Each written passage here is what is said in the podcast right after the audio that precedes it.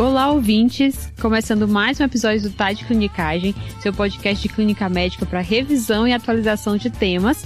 Meu nome é Joane Alves. Eu sou Iago Jorge. E hoje temos convidado, né, Iago? É, eu trouxe esse convidado de pés, lá do Hospital São Paulo. A gente veio aqui no frio, frio de 10 graus aqui em São Paulo. Mais Fala um aí, conterrâneo, Thiago. né? Mais um conterrâneo aqui, sofrendo com esse frio aqui de São Paulo, né? Exato. Se apresenta aí, Thiago. E aí, galera, meu nome é Thiago, Thiago Arnaud, sou residente do segundo ano da Escola Paulista de Medicina, né? Me formei lá na Universidade Estadual do Ceará, a UES. Mais um conterrâneo, mais um cearense aí colaborando aqui com a equipe do TAD Clinicagem. É, dos criadores do Doutor José Carlos. Vem aí, Thiago Arnaud. Olha a Exato. expectativa, hein? A gente tem, Iago, um aviso muito importante para fazer para nossos ouvintes hoje, né? É isso aí, Ju. O Guia TDC. Bem assim, todos os dias a gente sabe que são publicados artigos, diretrizes, revisões, só que não dá para acompanhar tudo isso, né? Então assim, como é que a gente consegue se atualizar e entregar o melhor cuidado para os pacientes, né, Ju? Foi pensando nesse desafio, Iago, que a gente criou o Guia TDC, que é um serviço para revisão e atualização continuados em clínica médica. É a informação que você precisa do jeito que você prefere. Então é assim, funciona assim. A gente seleciona as melhores publicações de medicina do mundo e você recebe semanalmente esses resumos, né, em áudio ou por escrito. E aí vai abranger as mais diversas especialidades dentro e fora do hospital. Então não dá para perder tempo. Não. Então assine o guia, ganhe tempo e atualize sem esforço. Aí, aquele clássico. Link na legenda. Podem procurar lá, pessoal. então o link vai ficar na legenda do episódio.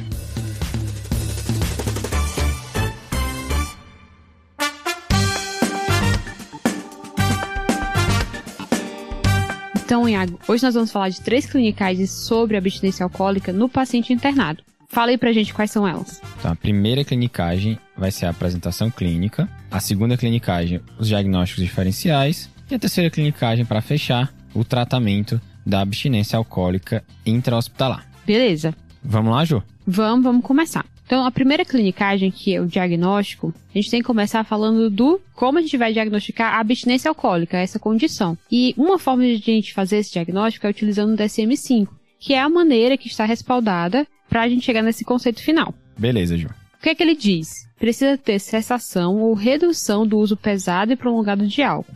E além desse critério, ele fala que tem que ter dois ou mais dos seguintes sintomas. O paciente pode apresentar, né, tremor nas mãos, insônia, náuseas ou vômitos, hiperatividade autonômica, alucinações ou ilusões transitórias, agitação psicomotora, ansiedade e até mesmo convulsões tônico-clônicas generalizadas. Ou seja, né? Ele já te dá aí algumas pistas de como é que o paciente pode se apresentar no contexto clínico que a gente vai falar daqui a pouco, né, Thiago? Isso aí, galera. E além desses dois critérios iniciais, que são a cessação ou redução do álcool, e um, dois desses sintomas que o Thiago falou pra gente, o paciente tem que ter comprometimento da sua atividade de dia a dia, do prejuízo social mesmo por conta desse, da abstinência e do etilismo pesado, e esses sintomas não podem ser atribuíveis a alguma outra condição. Por isso que nossa próxima clinicagem são os- os diagnósticos diferenciais. É, essa parada de não pode ser outras coisas é, é muito bom, né? Sim. Acaba, ó, se não for mais nada, É isso aí. é isso aí. aí é apelação, né? E agora sim, essa é uma lista de sintomas, né? Então, decorar isso daí é meio chato, né, não, Thiago? É, uma lista bem longa, né, pessoal? Então, assim, sempre vale a pena, né, diante de um paciente que tem esse uso prolongado, excessivo de álcool, né, do etanol, você dá uma checada se ele preenche ou não os critérios para síndrome de abstinência alcoólica. É, eu acho que o, a dica é essa, né? Então, assim, colher a história, perguntar se o paciente tem esse uso de álcool com intensidade e lembrar dessa possibilidade de abstinência alcoólica, né, na internação, que a gente pressupõe que ele não vai beber durante a internação, né, Ju? O que, Sim. que você acha? Sim, espera-se que não, né? Que não tenha álcool no hospital. O pior é que eu fiquei sabendo de um caso que o, o, o paciente, né, ele tinha uma história bem importante de abuso de álcool, e aí ele tava usando o álcool 70. Meu Deus. Ele tava ingerindo o álcool 70. Ficou sabendo dessa história aí, Thiago? Eu também soube dessa história, hein? Não sei se eu vou acreditar tanto, mas correu pelo hospital. Bom, Então os sintomas são bem inespecíficos, né? E não dá pra gente se ancorar só nesses critérios do DSM-5. Então tem alguns espectros, né? Que eu acho que a Jô vai explicar melhor pra gente como é essa síndrome de abstinência alcoólica. Isso, Thiago. Dá pra gente dividir a apresentação em três grupos. A síndrome de abstinência leve, a moderada e a grave. E quem seriam nessas pessoas? Na síndrome de abstinência leve, a gente espera que os pacientes tenham sintomas mais menores, que seriam ansiedade, agitação, inquietação, insônia, tremores, que o DSM já falava, né, nos critérios de diagnóstico. Isso. A gente espera que esses pacientes tenham essa manifestação nas primeiras 24 horas aí dessa cessação ou redução do uso do, de álcool, né, do uso prolongado e excessivo. E esses pacientes também podem ter, nesse momento inicial, taquicardia, com a frequência maior do que 120, hipertensão, que é principalmente por aumento de pressão sistólica, e reflexos hiperativos, então está bem agitado, e os tremores, né, como eu já falei. E a resolução desses sintomas tende a ser dentro de um a dois dias. Então é realmente um quadro mais leve, mais brando. Tá, Ju. E, e a moderada, como é que é? A moderada são basicamente as alucinações, que é uma apresentação que pode acontecer, no geral, de 12 a 24 horas após essa última ingestão ou redução, e no geral se resolve a 24 a 48 horas, claro, né, que com manejo adequado. Aqui está falando de um paciente que já está em tratamento e é um paciente que mais na frente vocês já vão perceber que é um paciente que vai precisar estar no manejo intra-hospitalar. No geral, são alucinações visuais, que é descrito que os pacientes veem muito insetos, animais, mas podem ter também alucinações auditivas e táteis, mas são em menor quantidade. Beleza. E a severa, Ju? A severa são os pacientes que vão englobar duas apresentações que chamam bastante atenção, que são as convulsões e o delírio tremens. Beleza, então marcar, né? Convulsão e delírio tremens, né, fazem parte desse espectro mais grave, que eu acho que é bem compatível, né? Isso. Então, das convulsões, é esperado que ocorram dentro de 6 até 48 horas após a cessação, ou redução né, da ingesta alcoólica. Até 30% dos pacientes em abstinência podem ter essa apresentação. E o clássico é, é serem convulsões tônico-clônicas generalizadas, tá? Então, grave esse padrão de crise também. Pode ser um episódio isolado, mas podem ser mais de um episódio. Tem um artigo 67 que fala que 60% dos pacientes tiveram convulsão relacionada à cessação de álcool foram convulsões múltiplas, ou seja, mais de um episódio, e 85% desses pacientes essa recorrência foi dentro das primeiras seis horas. Então, é um paciente que tem que ficar bem atento, né? De olho no bom controle dele. E aí, o próximo item, que é o delirium tremens, que é outra manifestação grave que assusta a gente, no geral se manifesta aí com 72 a 96 horas após essa ingestão do álcool. É realmente o, a manifestação mais grave, que vai ser caracterizada por confusão, desorientação, alucinações e a hiperatividade autonômica grave. Ele vai ter febre, vai ter taquicardia, vai ter hipertensão, vai ter diaforese. Então, é um paciente que vai precisar de muito suporte, muito auxílio. É, são pacientes que vão ter que ficar na UTI, né, Ju? Isso. Idealmente, esse paciente vai ser monitorizado e manejado dentro do leite de terapia intensiva. Porque já se sabe que é uma condição que tem uma mortalidade alta. Tem dados históricos aí de que chegam a 20% de mortalidade. Mas quando é bem administrada, essa taxa de mortalidade cai para 1 a 4%.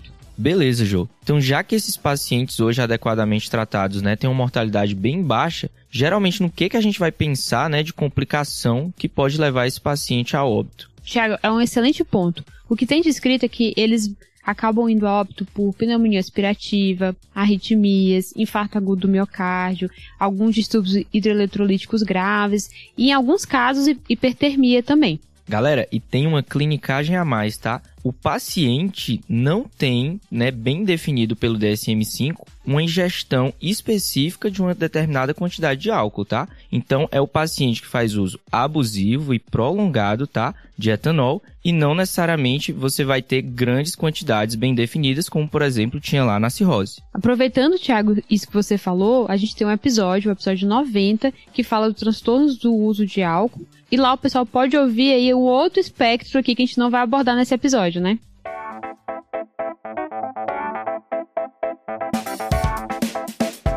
Beleza, pessoal. Então acho que a gente falou bastante coisa aqui relacionada né, ao diagnóstico, à apresentação clínica. Vamos fazer um resumão aí pro pessoal? Vamos, vamos. Então, lembrando que o diagnóstico é feito pelos critérios do DSM-5, que a gente não precisa decorar, né? Vai no Google que já aparece. Só lembrar que precisa ter a cessação ou redução do uso de álcool. E aí, lembrando, né, assim, quando você interna a pessoa, a gente pressupõe que ela vai, se ela usa, tem esse uso de álcool, né, constante, prolongado, quando você interna, teoricamente esse uso vai parar. E aí é isso. é por isso que a internação, ela pode predispor esse paciente a abrir uma abstinência alcoólica. Exato.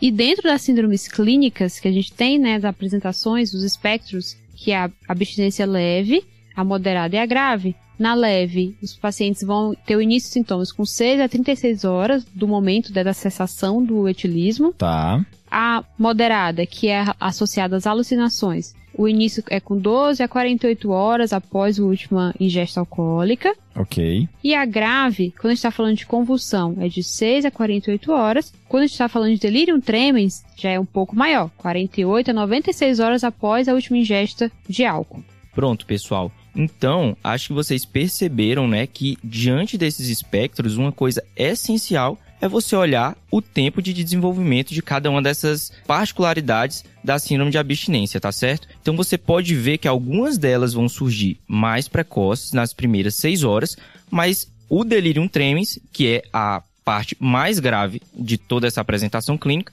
ela não vai costumar surgir nas primeiras 48 horas. Não vai ser a primeira coisa que você vai pensar no seu paciente.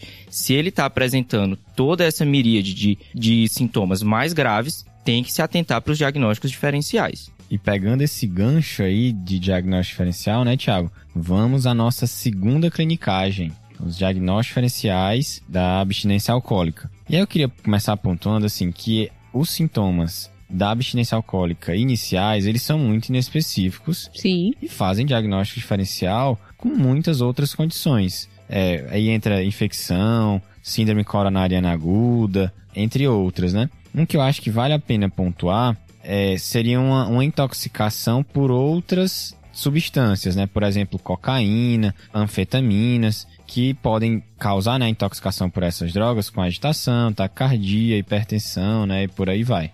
Tá, então, Iago, agora falando da, da síndrome de abstinência moderada. É, aí a gente tem alguns espectros, né? Um deles, por exemplo, a alucinação, né? É, entre alguns diagnósticos diferenciais principalmente psiquiátricos, né? Por exemplo, esquizofrenia, né? É, entra também, por exemplo, o delirium, tá. né? o, o, delirium do clínico, né? Vamos dizer Sim. assim, que também pode confundir. E aí, um detalhe que é importante pontuar é que, ao contrário do paciente com delirium, as alucinações na abstinência alcoólica, é, o paciente costuma estar com atenção e orientação preservados. E outro aspecto importante, tá, Iago? É justamente que na alucinose alcoólica o paciente costuma estar com os sinais vitais normais, tá certo? E isso é importante de se atentar. Um próximo espectro aqui é o paciente que está na síndrome de abstinência grave, e aí tem a convulsão e tem o delírio tremens. Como que seria na convulsão? Nesse espectro, Jô, das convulsões, né, é, você tem uma série de condições que fazem diagnósticos diferenciais. Uma delas, por exemplo, hipoglicemia, né, que é importante sempre ter tá. é, logo na entrada, né, para não esquecer. É, aí entra, por exemplo, hiponatremia, uso de outras medicações, né, e por aí vai. Então, tudo isso faz diagnóstico diferencial com a, a convulsão pela abstinência alcoólica. E aí, uma coisa importante, tá, de ser ressaltado, é que as crises, né, dentro das convulsões da síndrome de abstinência alcoólica, além de serem tônico-clônico generalizadas, elas vão ser breves e curtas. Se você pega um paciente que está tendo quadros recorrentes ou até evoluindo para um status de mal, você vai ter que pensar em outros diagnósticos neurológicos. Boa, Tiagão. O, o estado de mal epiléptico, né, Tiagão? É isso aí. Outra apresentação da síndrome de abstinência alcoólica que a gente tem que lembrar, né, dentro das formas graves, é o delirium tremens. E aí a gente tem que focar principalmente no quadro de hiperativação autonômica e o delírio em si, a alteração da orientação e da consciência do paciente. Tiagão, e em relação a diagnósticos diferenciais do delirium tremens, o que, que a gente pode pensar? Aí a gente precisa relembrar daqueles tempos, né? Não vai ser comum você ter delirium tremens nas primeiras 48 horas após cessação ou redução da quantidade da ingesta do álcool. Então, aquele paciente que vai se apresentar com febre, agitação, sudorese, alterações pressóricas, lembrar de diagnósticos extremamente importantes no pronto-socorro. Sepse é um deles, né, as síndromes coronarianas agudas e outras etiologias. Só lembrando que a gente fez essa divisão desses espectros de apresentação, né, Tiago? Mas o paciente se apresenta num contínuo, então a gente pode identificar no quadro leve, que pode evoluindo para um quadro de convulsão até chegar no delírio tremens, mas ele pode já começar com a convulsão e depois evoluir para o delírio. Então só lembrem, pessoal, que o nosso paciente, que a gente deu esses diagnósticos diferenciais, mas o nosso paciente respeita aquele tempo de apresentação e dependendo do tempo de apresentação a gente vai pensar em qual das clínicas ele pode estar lá mais relacionado.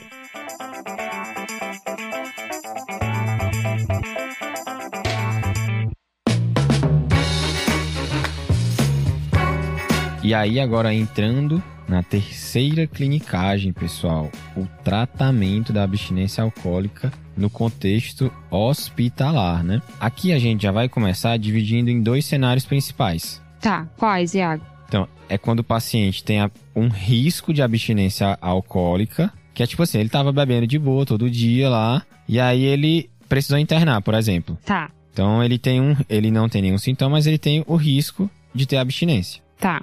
E a segunda situação é quando o paciente já chega sintomático, que pode ser sintomas, né, no caso de é, abstinência alcoólica. Beleza. Vamos começar por esse primeiro cenário, então, quando é um risco de apresentar abstinência alcoólica? Tá bom. Então, nesse perfil de pacientes, são pacientes que têm uma exposição, né, um uso abusivo de álcool importante, que por algum motivo, seja ele porque ele precisou internar por uma condição secundária e com isso não, não pode mais beber, né, está dentro de um hospital, como a gente já falou, a gente espera que ele não beba. Então, esse paciente, a gente tem um score que chama PAUS, que é o score para predizer o risco desse paciente ter uma síndrome de abstinência alcoólica grave, que é aplicado para pacientes internados especificamente. É o PAUS igual da PED, Ju? P-A-L-S? Não, é P-A-W-S-S. Beleza. Não fiquem preocupados, pessoal. O link tá aqui na, nas referências, tá bom? Para vocês checarem. Também tá disponível nessas calculadoras médicas todas. O que é, que é importante o PAUS? O que é que ele vai dizer? Ele considera 10 perguntas, e a primeira, que é pergunta de elegibilidade, o critério de elegibilidade, o paciente tem que ter utilizado álcool nos últimos 30 dias, ou ter uma dosagem de álcool sérica maior que 200 mg por decilitro. O bafômetro vale, Joé? Não vale, tem que ser sérico. Ou seja, a própria história clínica já vai te dar esse dado. Então tem que dosar a quantidade de álcool no sangue do cara. Ou ter perguntar se ele utilizou álcool nos últimos 30 dias. Beleza. E aí, se sim, você continua a preencher o, a resposta, né, as perguntas do, desse formulário. E quando o pause é maior ou igual a 4, a gente aumenta muito a nossa probabilidade de que aquele paciente vai ter um risco de desenvolver uma síndrome de abstinência alcoólica grave por conta daquela cessação. Ele pode não ter sintoma agora, mas ele tem um alto risco de ter uma síndrome de abstinência alcoólica naquela internação. Beleza. Mas e aí? Vi que ele tem um alto risco de ter é, abstinência alcoólica na internação. O que, que eu faço? Aí, Iago, as referências, elas orientam que a gente tem que fazer um tratamento profilático, porque tem esse risco aumentado, né, de eu desenvolver a síndrome de abstinência alcoólica grave, mas elas não entram em consenso qual é a medicação. Isso, né, Jo? E aí, uma coisa que a gente tem no Up to Date, ele cita duas medicações, né, o clordiazepóxido e o oxazepam. A segunda delas não é disponível no nosso país. Tá. O clordiazepóxido, ele coloca um esquema, né, que vai com uma dose de 25 a 100 miligramas a cada 6 horas no primeiro dia, seguido por mais dois dias de 25 a 50 miligramas a cada 6 horas. Beleza.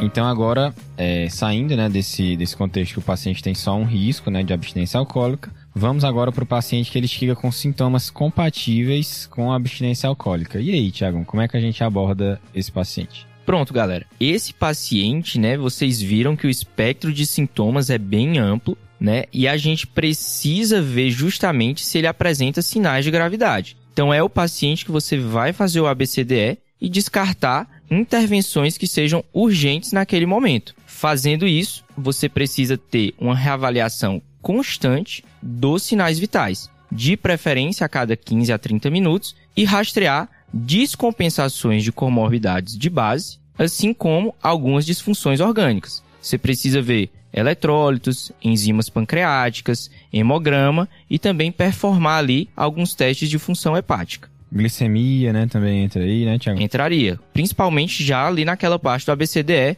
se o paciente se apresentar, por exemplo, com convulsões, entre outras coisas que a gente já discutiu. E aí vai entrar uma coisa extremamente essencial na avaliação desse paciente, determinar a gravidade dele e uma das ferramentas importantes é utilizar o SILA-AR. É, esse score, ele é muito conhecido, né, nesse contexto de suspeita de abstinência alcoólica. Inclusive, ele é confundido como uma ferramenta de diagnóstico, né? Que a gente estava até comentando aqui nos bastidores, né, Tiago? Isso mesmo. E aí, assim, ele é uma escala que tem 10 domínios e ele dá pontuações é, de 0 a 7 para esses domínios. É muito extenso. Muito. Né, assim, alguns domínios que ele coloca, né? É, sintomas como náusea, vômito, suor, ansiedade, agitação.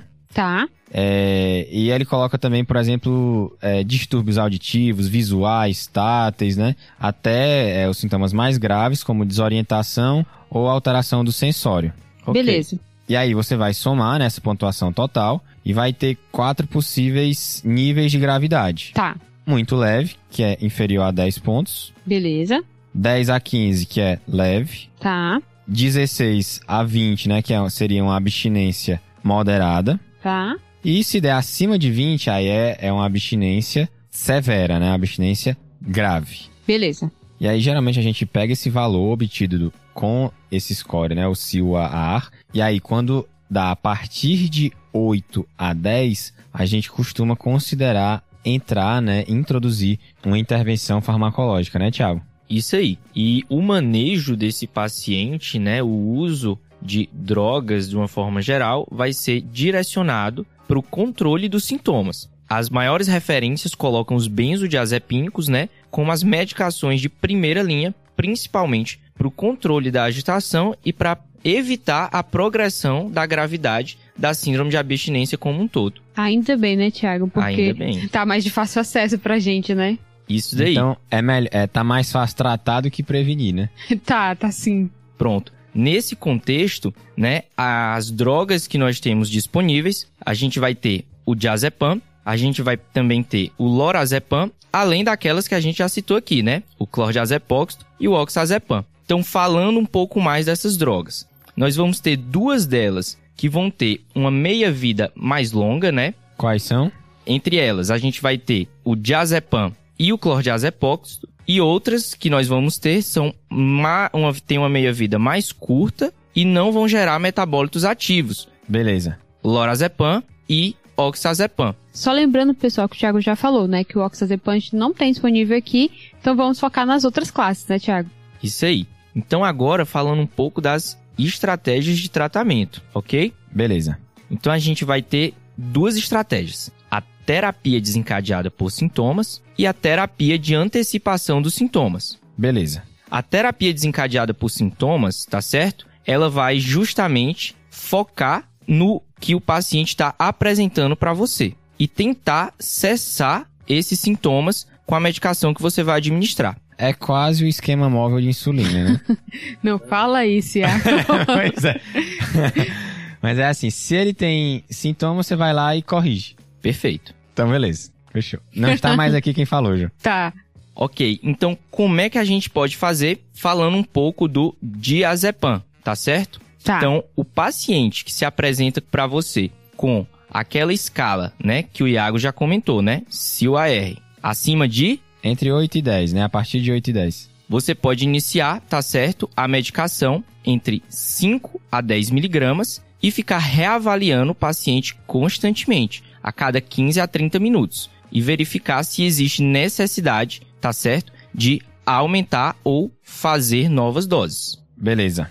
Então pronto, você pode, né, repicar essa dose, caso ela tenha controlado os sintomas, ou você pode aumentar até 20 miligramas, ok? Por dose, né? E isso por dose, nessa dose teto, e repetir a cada uma a quatro horas conforme a necessidade. Esse é o conceito, né, de terapia desencadeada por sintomas. Tá. Outra opção terapêutica é o lorazepam. Então, lembra que a gente falou que ela é uma droga de meia-vida mais curta e também não tem metabólitos ativos. Tá. Qual a situação que eu iria preferir utilizar o lorazepam? Um paciente que, por exemplo, tem insuficiência hepática ou uma diminuição da função hepática por uma cirrose, por exemplo. Beleza. Então é basicamente esse grupo de pacientes que a gente vai pensar logo de cara, né, Thiago? Lembrando, tá, pessoal? Essas doses que a gente está comentando são feitas endovenosas, tá, Tá. certo? E aí, geralmente dentro das primeiras 24 horas. Tão logo seja possível você fazer a transição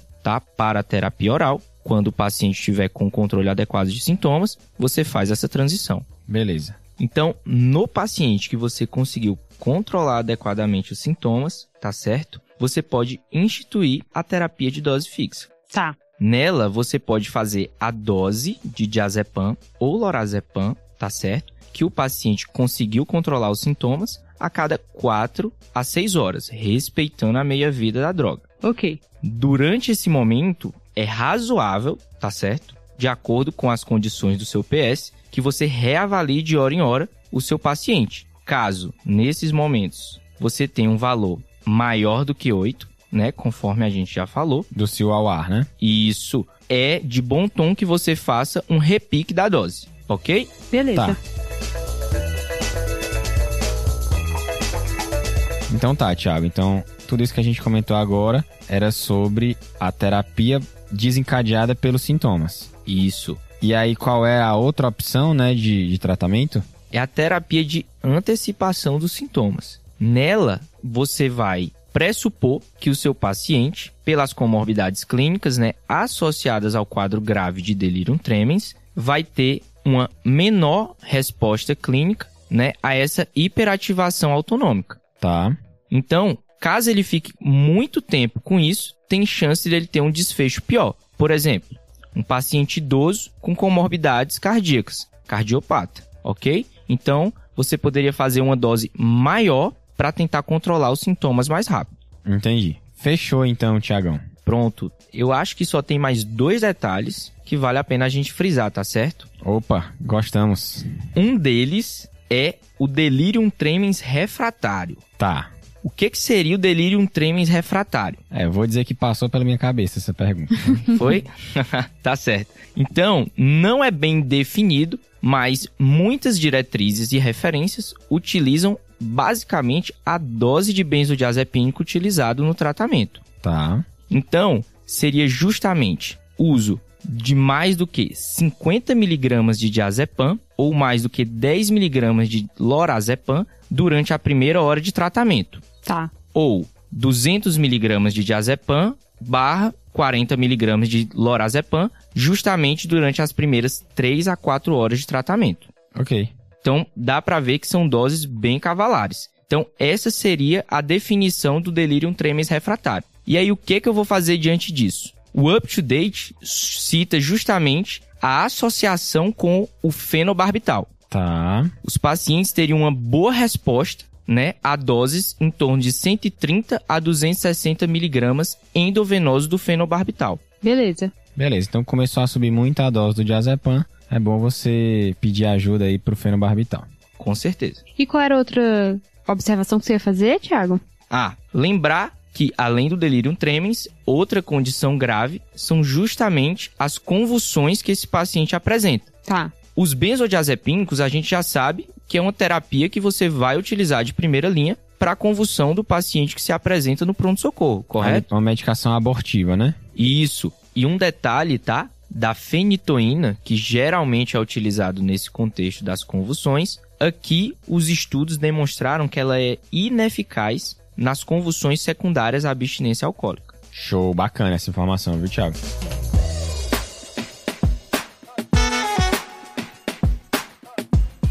E aí, aqui eu acho que vale a pena a gente marcar, né, depois dessa brilhante explicação aí do Thiago, que esse vai ser um paciente que vai exigir muito do, do médico e da equipe de plantão, né? Então, talvez como via de regra, né, como uma regra geral, é, se você tiver disponível, deixar esse paciente, né, é, monitorizado, né, num leito de UTI. Beleza. O UpToDate, ele põe aqui uma, uma tabela com mais de 10 indicações de UTI.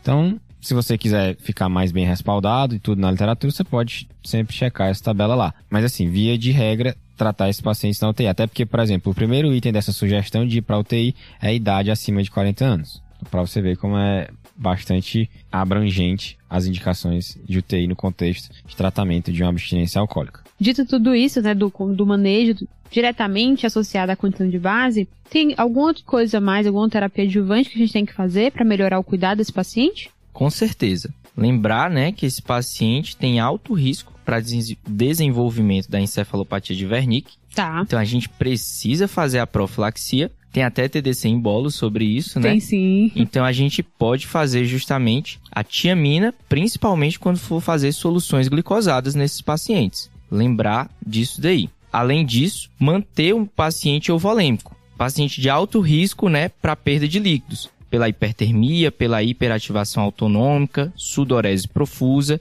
Então, adequar a hidratação do seu paciente. Tá. Além disso, também é importante você otimizar a nutrição. Lembrar que o paciente atilista crônico, ele tem maior risco de desnutrição. Então, otimizar. Caso ele não consiga fazer a terapia de nutrição por via oral, tentar outras vias disponíveis. Tá certo. E aí ficar atento, né, para síndrome de realimentação, né? E aí os distúrbios hidroeletrolíticos, hipocalcemia, hipofosfatemia, né? Que aí é o episódio do TDC em bolos, né? Isso aí. E para terminar, mais duas clinicagens, tá certo? Os sintomas mais leves, né? Se eles não piorarem dentro das primeiras seis horas, a tendência é que você tenha a cessação dentro das primeiras 48 horas. Outro dado importante também é justamente do delírio tremens. Quando ele se desenvolve e é adequadamente tratado, a tendência é que ele se resolva dentro do primeiro até o quinto dia, não necessitando de mais medicações depois disso.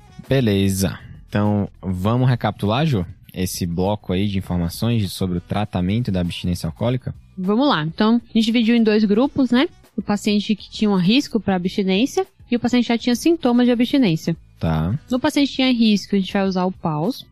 Se o PAUS vier maior ou igual a 4, é um paciente que precisa fazer tratamento profilático. Beleza. com as doses que a gente já citou.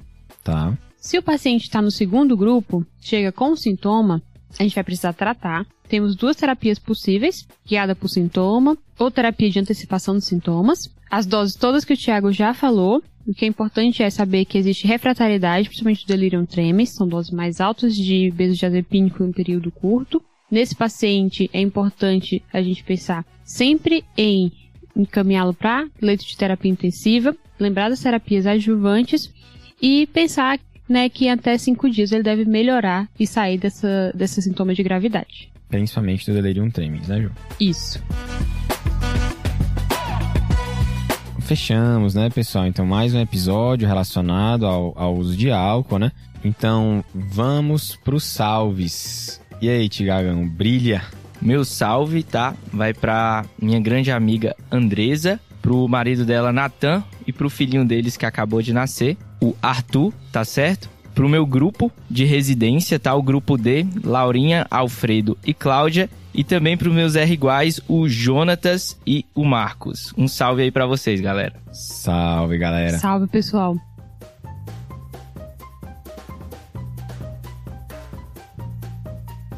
E o meu salve vai pro Antônio José. Ele tá sempre tentando responder os desafios no nosso, no nosso inbox do Instagram, às vezes ele manda um pouquinho atrasado. Então tá aqui a menção ao Antônio José, aluno da Unicristos lá em Fortaleza. Valeu, Antônio. Grande Salve. abraço.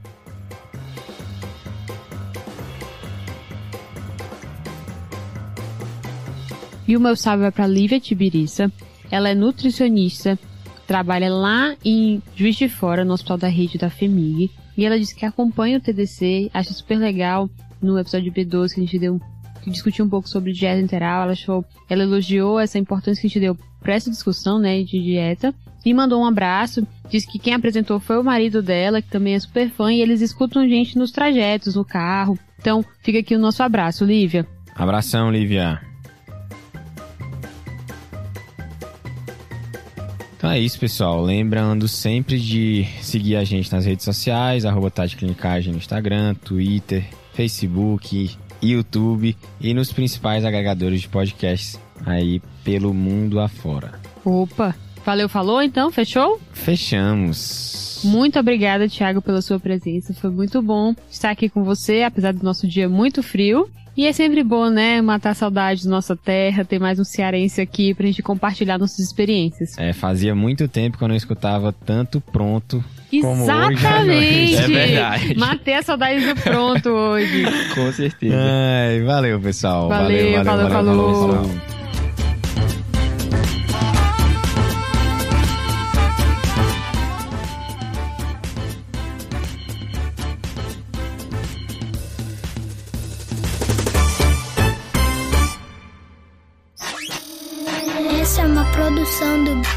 Bicho de Goiaba.